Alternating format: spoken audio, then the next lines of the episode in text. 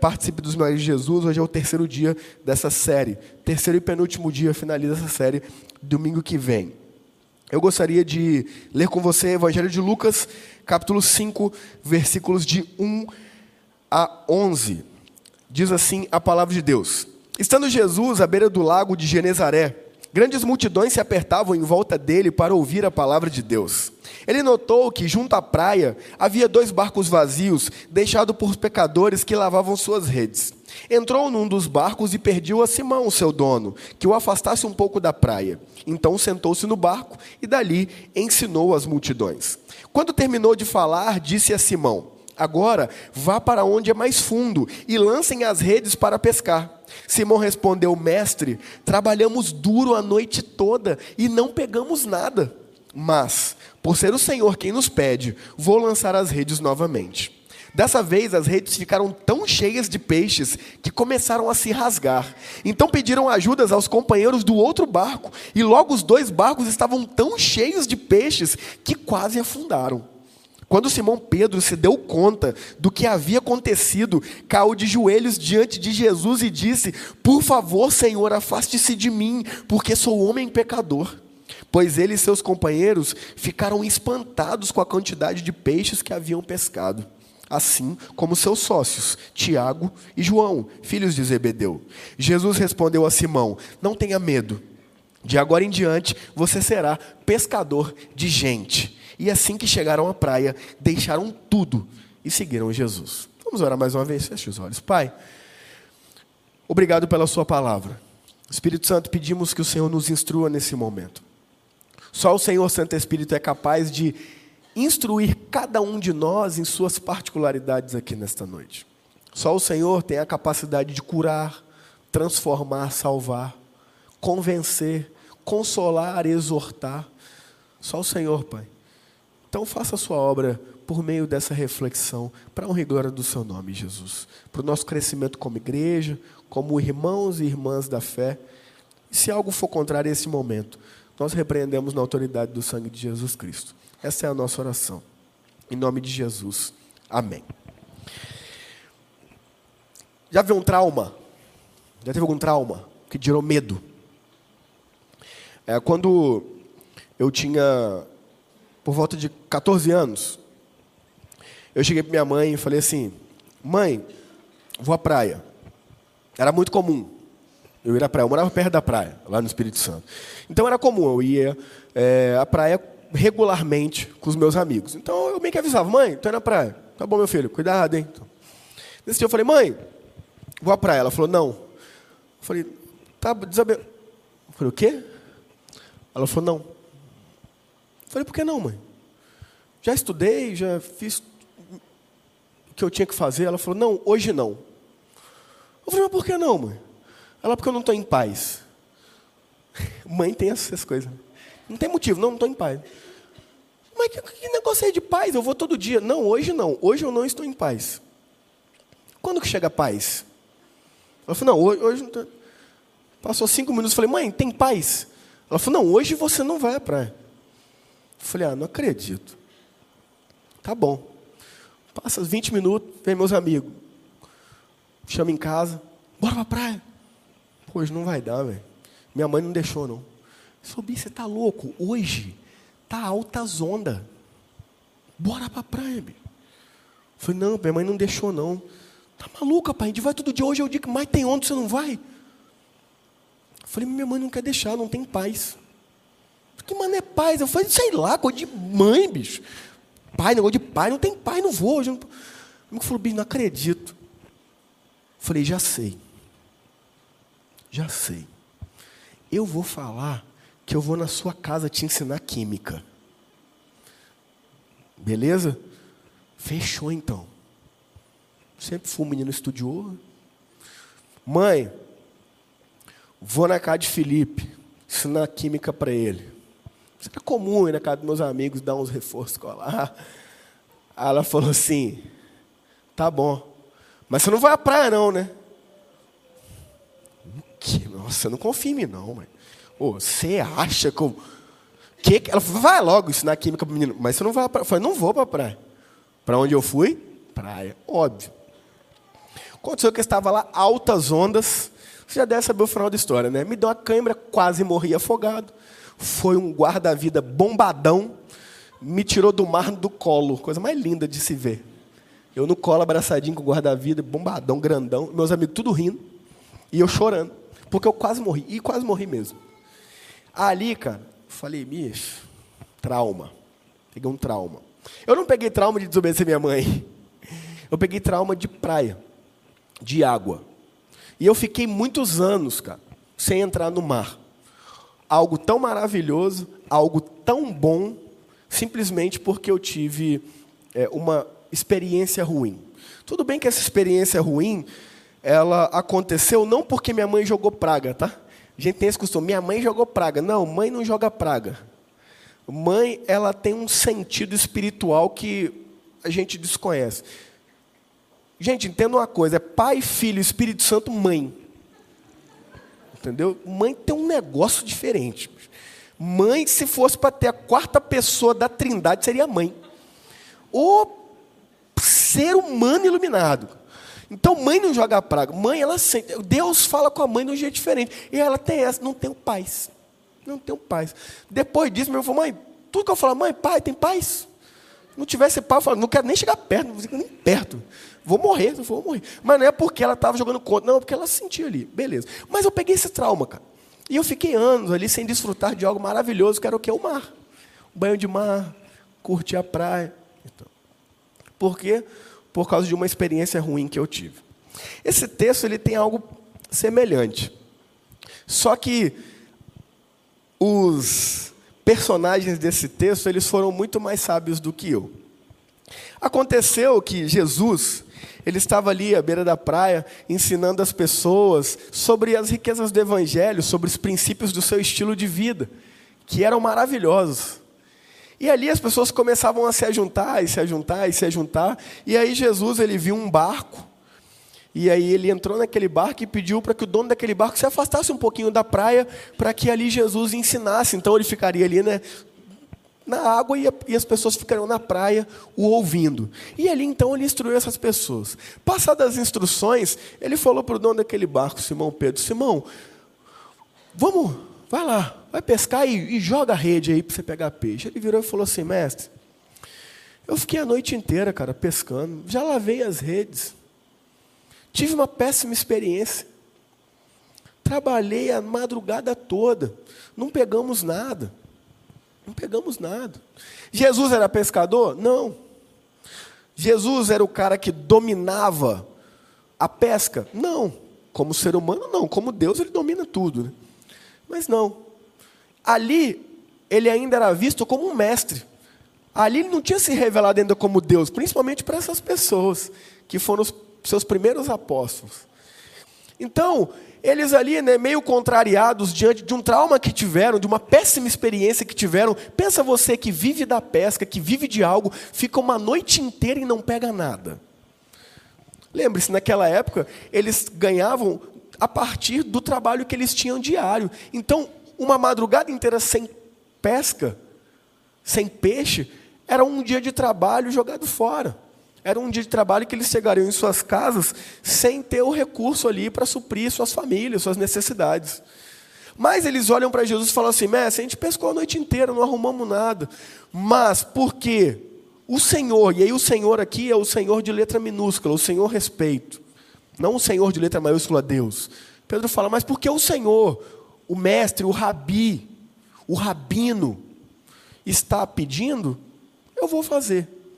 E ali, então, ele não fez como eu, que por causa de uma experiência negativa, ele se privou durante anos de uma bênção tão maravilhosa dada por Deus. Não. Ele rapidamente ali obedeceu a Deus, mesmo que meio contrariado. E ali, quando ele lançou as suas redes, ele não conseguia, ali com seus amigos, né, puxar de tanto peixe que tinha. Tanto peixe eles pegaram que eles tiveram que chamar os outros amigos estavam próximos para ajudar. Dois barcos cheios de peixe quase se afundaram. Ali eles chegam na beira E Pedro, Simão Pedro, entendendo o que aconteceu, ele se prostra diante de Jesus e agora ele o chama de Senhor com S maiúsculo, de Deus. Ele diz: Senhor, se afaste de mim, porque eu sou pecador. É, essa é uma postura natural que eu e você sempre devemos lembrar. Todas as vezes que eu e você nos deparamos com a santidade de Deus, o que deve ser natural é nós nos reconhecermos como pecadores. Não existe em nenhum lugar na Bíblia pessoas que se deparam frente a frente com Deus que se acham superiores às outras. Nenhum lugar na Bíblia você vai encontrar isso. Olha, eu estou de frente a frente, eu estou frente a frente com Deus, eu sou privilegiado. Não sou como vocês, pecadores ralés, não. Não. Infelizmente, há muitos cristãos que agem assim, se iludem achando que estão frente a frente com Deus e se acham superiores aos outros. Lê do engano. Quando de fato recebemos a revelação de quem Deus é e da sua grandiosa santidade, o que nos resta é olhar para nós e falar: Deus tem misericórdia, eu sou muito falho, eu sou muito falha, eu sou muito pecador, eu sou muito pecadora, eu nem te mereço. E essa foi a postura de Pedro. Mas Jesus olha para ele e fala: Pedro, tenha medo, não tenha medo, pode ficar tranquilo, porque a partir de hoje, eu te farei pescador de gente. E ali, diante do maior lucro que esses sócios tiveram na sua vida de pesca, Pedro, Tiago e João, a maior pesca de sua vida, que gerou o maior lucro, eles abandonam tudo e vão seguir Jesus. Eles poderiam chamar Jesus para ser sócio da empresa de pesca deles, né? Ô Jesus, o que, que você acha de você vir sempre com a gente?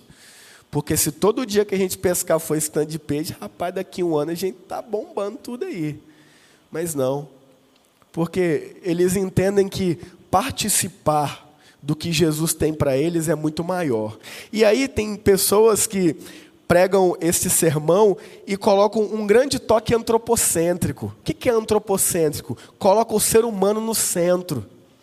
O centro aqui não é o ser humano, o centro de toda a mensagem do Evangelho vai ser Jesus. Tem pessoas que falam, nossa, Pedro, Tiago e João deixaram tudo para servir Jesus. De fato, eles deixaram tudo, mas perto do que Jesus os propunha, o tudo deles era nada. Deixa eu te dar um exemplo. Imagina que você é, é um, um jogador ou uma jogadora de futebol aqui do Inter de Limeira e você é titular do time Inter de Limeira, um time excelente, nível Limeira. Aí o Neymar vem aqui e fala assim: então, Fulano, então, Fulana, que tal você ir jogar comigo lá no PSG e aprender comigo? Aí essa pessoa deixa tudo aqui no Inter de Limeira para seguir o Neymar. Nossa, que sacrifício que ela fez, né? É isso que está acontecendo aqui. Esses três sabiam que Jesus era rabino, sabia que ele era mestre. E sabiam que ele não só era rabino e um mestre, mas que ele era rabino e um mestre que recebeu o título de rabino por mérito. Ele não fez a escola rabínica de 15 anos de duração. Jesus, à semelhança de Gamaliel, recebeu esse título pela sua capacidade transcendental de ser.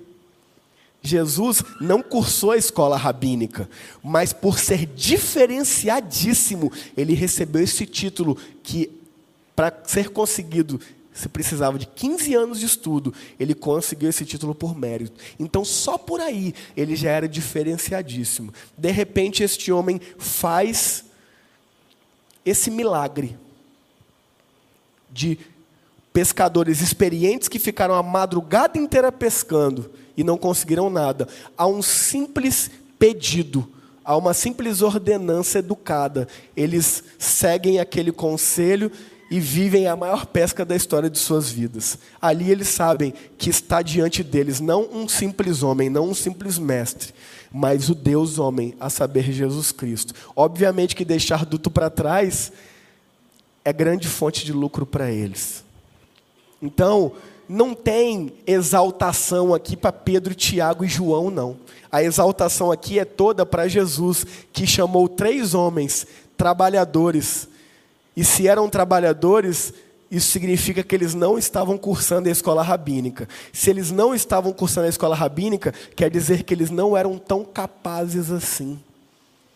Bem diferente do padrão estabelecido pelos rabinos na época, que só pegavam para ser seus discípulos aqueles que eram prodígios. Não, Jesus pega homens como eu e você, limitados, falhos, pecadores bem diferente do padrão estabelecido pela cultura da época. A glória é toda para Jesus.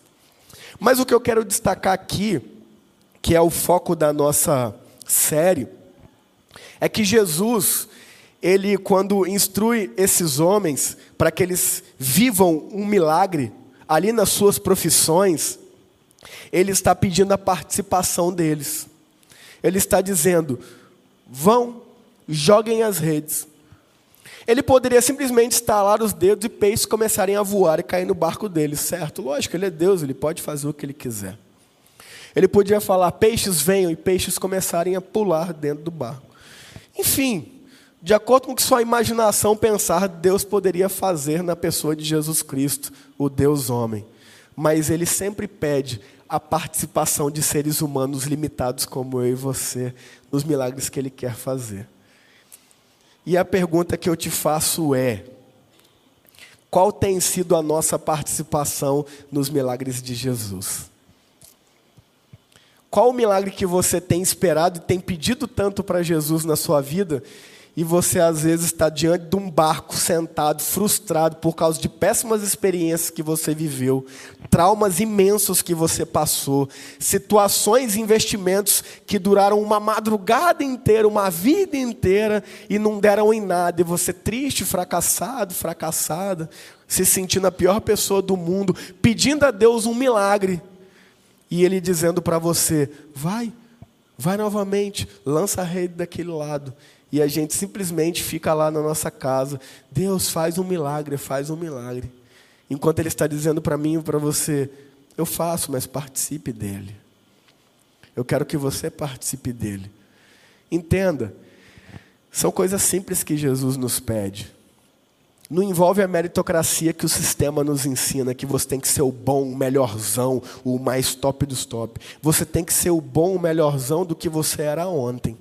Eu preciso ser o bom melhorzão comparado a mim mesmo. A nossa disputa não é uns com os outros. A nossa disputa é conosco mesmo. Nós podemos em Jesus ser 1% melhor por dia. E se entendermos isso, de fato, estaremos totalmente cientes de que podemos e devemos participar dos milagres que Ele nos deixa disponíveis. Agora entenda uma coisa: Milagre de Jesus não necessariamente envolve lucro humano. Por quê? Diante dessa circunstância, dessa narrativa, esses homens tiveram um lucro absurdo na sua profissão. Mas quando se depararam com Jesus e com a missão que ele tinha para eles, isso se tornou indiferente. Ou seja, eles nem desfrutaram do milagre que eles viveram. Você já parou para pensar nisso? Eles nem desfrutaram desse milagre. Eles viveram um milagre absurdo e deixaram para trás. Eles vivenciaram, eles presenciaram um milagre imenso que ficou ali para o pai de Tiago e João, que fazia parte da sociedade com eles. Eles mesmos não desfrutaram daquilo. Então entenda, meu amigo e minha amiga, milagre não necessariamente vai envolver lucro. Milagre não necessariamente vai envolver aquela vitória que tanto é falada aí em tantas igrejas. Deus vai te dar a vitória, Deus vai te dar a vitória, mas o que é falado nesses cultos, infelizmente, é essa vitória que só envolve materialidade, que só envolve sucesso secular. Porque vamos falar a verdade, se a gente, se a gente analisar a trajetória do nosso Senhor e Salvador Jesus Cristo, mediante ao sistema secular de sucesso, Jesus foi muito fracassado. Foi o maior líder que já existiu, foi pobre, morreu injustiçado numa cruz como assassino e bandido. Que sucesso há nisso? Para o meio secular, nenhum. Mas para aquilo que ele veio viver, para a missão que ele tinha de nos resgatar, de morrer por mim e por você, de se fazer pecado no nosso lugar, de pagar o preço que nós deveríamos pagar, ele foi extremamente bem sucedido. Ele veio aqui e cumpriu a missão que ele tinha de resgatar a terra. Deus veio aqui e se deu por mim e por você. Esse é o maior milagre que a gente vive. Deus nos deixa diversos milagres disponíveis, mas nada é superior a isso, e a gente se esquece disso. A gente se esquece constantemente disso. A gente, diante das dificuldades, achamos que o milagre é a resolução daquele problema, mas muitas vezes o problema em si se torna um milagre. Vou dar um exemplo disso. Eu comentei né, que na semana retrasada minha filha ficou na UTI. Cara, foi difícil demais, foi a situação mais difícil que eu vivi em vida. Eu já passei muita dificuldade, mas eu percebi que quando é comigo, tá tranquilo, eu dou jeito, eu sofro, mas eu aguento. Agora, quando é com um filho meu, cara, que isso? Quem é pai e mãe aqui está entendendo o que eu estou falando. Você ora para Deus, Deus me deixa na UTI um ano, mas livra minha filha. Deus, passa tudo para mim, livra ela. Deus salva minha filha. Deus não deixa minha filha morrer. Deus cura minha filha. E ali eu comecei a observar no hospital a minha filha tomando um café e eu pensava assim, caramba, uma semana atrás eu estava tomando café com essa menina dentro da minha casa. E eu em nenhum momento fui grato a Deus por isso. Porque aquilo fez parte da minha rotina, deixou de ser um milagre. Eu dei banho na minha filha dentro de um leite de UTI. E eu lembrava, caramba, uma semana atrás eu estava dando banho nessa menina no banheiro da minha casa, quentinho, com saúde. E eu esqueci de agradecer a Deus, porque isso deixou de ser um milagre, porque ficou algo comum e secular e repentino. A gente perdeu a essência do que é realmente milagre. A gente se esqueceu que milagre é tudo aquilo que Deus nos proporciona a partir de uma vida de paz, alegria, saúde, tranquilidade. A gente acha que milagre é só cura de câncer. A gente acha que milagre é só a ressurreição de morto. E ali, nessa uma semana com minha filha na UTI, diante desse problema inevitável, eu me lembrei dos milagres que eu vivenciava que eu nem percebia que eram milagres. Graças a Deus, Deus fez um milagre. Curou minha filha. Usou com muita maestria os médicos que a atenderam, toda a equipe. Foi maravilhoso. Essa semana ela está em casa. Todo café da manhã é um milagre.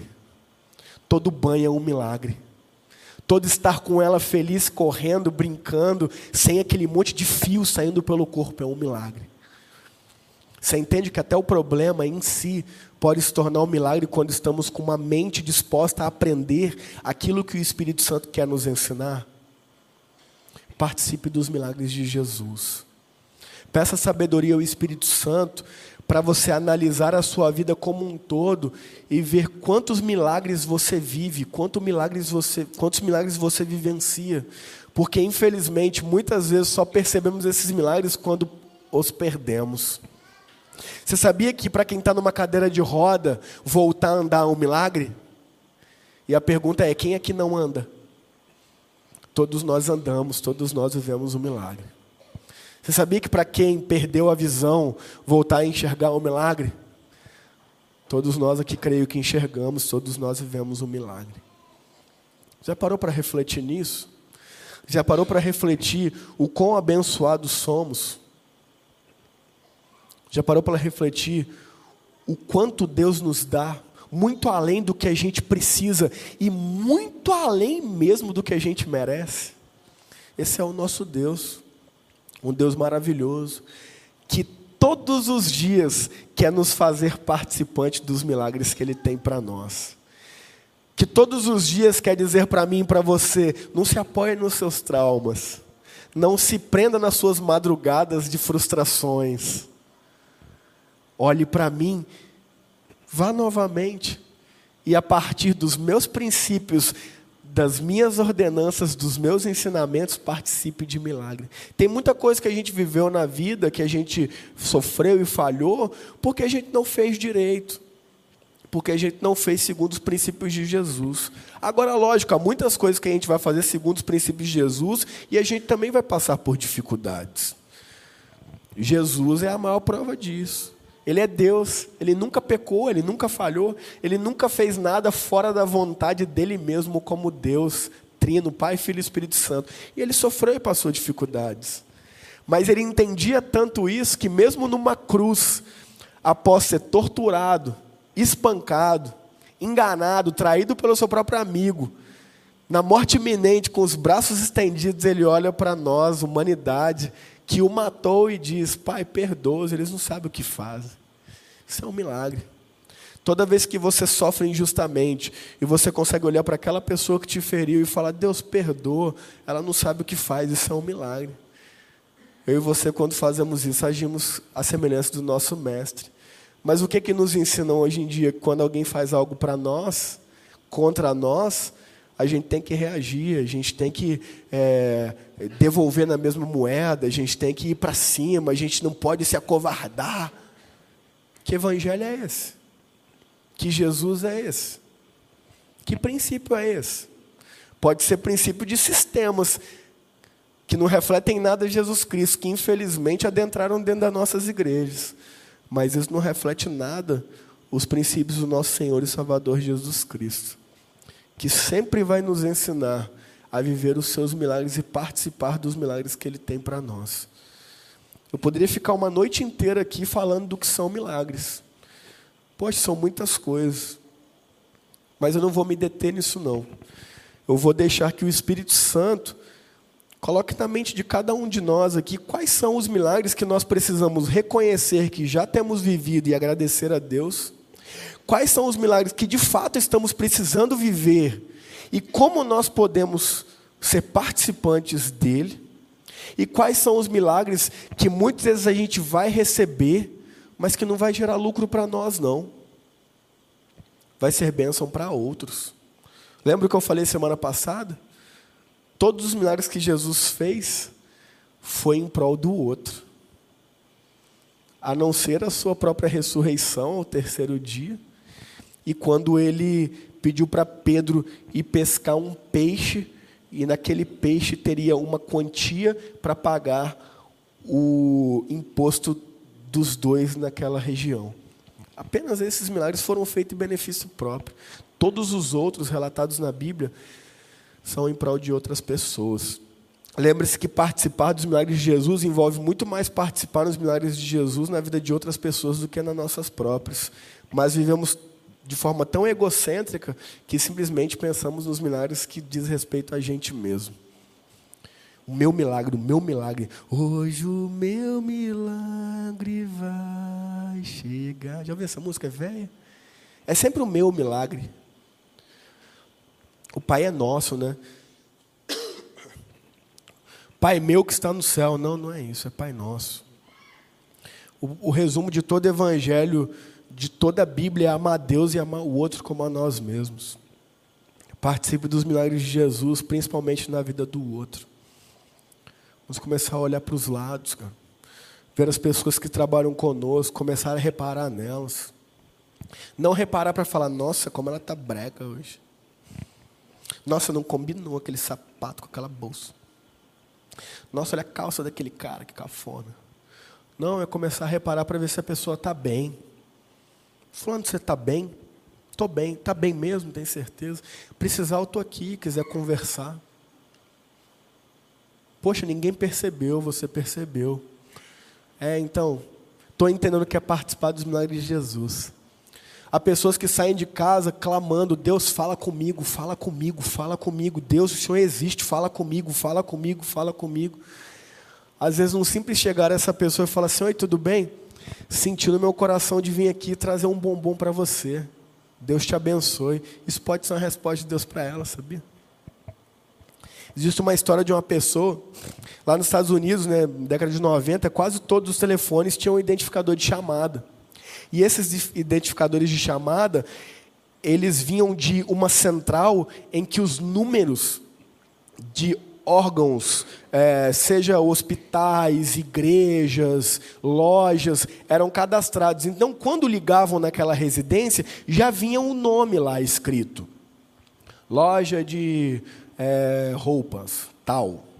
McDonald's, já vinha. Então, quando o McDonald's ligava para a casa daquela pessoa, ela não precisava ter um número salvo, porque já vinha automaticamente de uma central e aparecia lá a identificação. Uma pessoa orando falando, Deus, fala comigo, o Senhor existe, fala comigo. A pessoa lá na iminência do suicídio, Deus, o Senhor existe mesmo, agora é a hora. E aí um pastor de uma igreja foi ligar para um dos seus membros e essa igreja estava cadastrada nessa central como Jesus Cristo é o Senhor. E aí, ao ligar, ele discou um númerozinho errado, caiu nessa casa, dessa pessoa que estava ali em oração, clamando a Deus para que, se ele existisse, ele falasse com ela. Quando ela olhou o identificador de chamadas, estava lá: Jesus Cristo é o Senhor. Isso é um milagre. Aquela pessoa atendeu quem é, o pastor viu que era engano, mas ali trocaram poucas palavras e aquela pessoa contou, pastor, eu estava aqui na iminência de tirar minha vida. E eu falei, Deus, você existe, fala comigo. E você me ligou. Desculpa, identificador de chamadas apareceu Jesus Cristo é o Senhor. Ele falou, é não, porque é como registramos a igreja. Para que realmente aparecesse essa mensagem quando a gente liga, nós estamos sabendo que é da igreja. Uma coisa simples. Mas para aquela pessoa que estava ali na iminência tirar a vida, aquilo foi um milagre.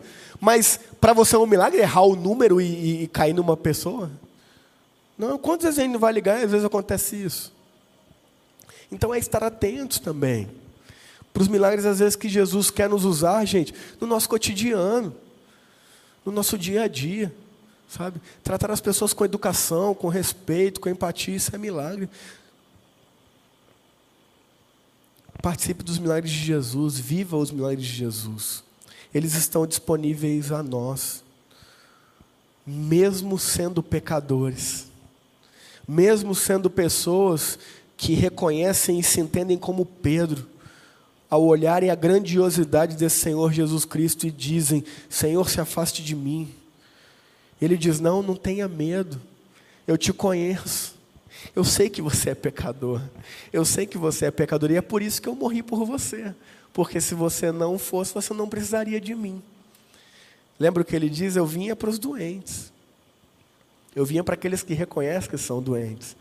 Tristes são aqueles que se acham sãos. Estão mais doentes do que aqueles que reconhecem que são doentes e precisam de Deus. Então, em nome de Jesus, que participemos dos milagres que Ele tem para nós nas nossas vidas, na vida de outros e até mesmo aqueles milagres que nem desfrutaremos do benefício deles.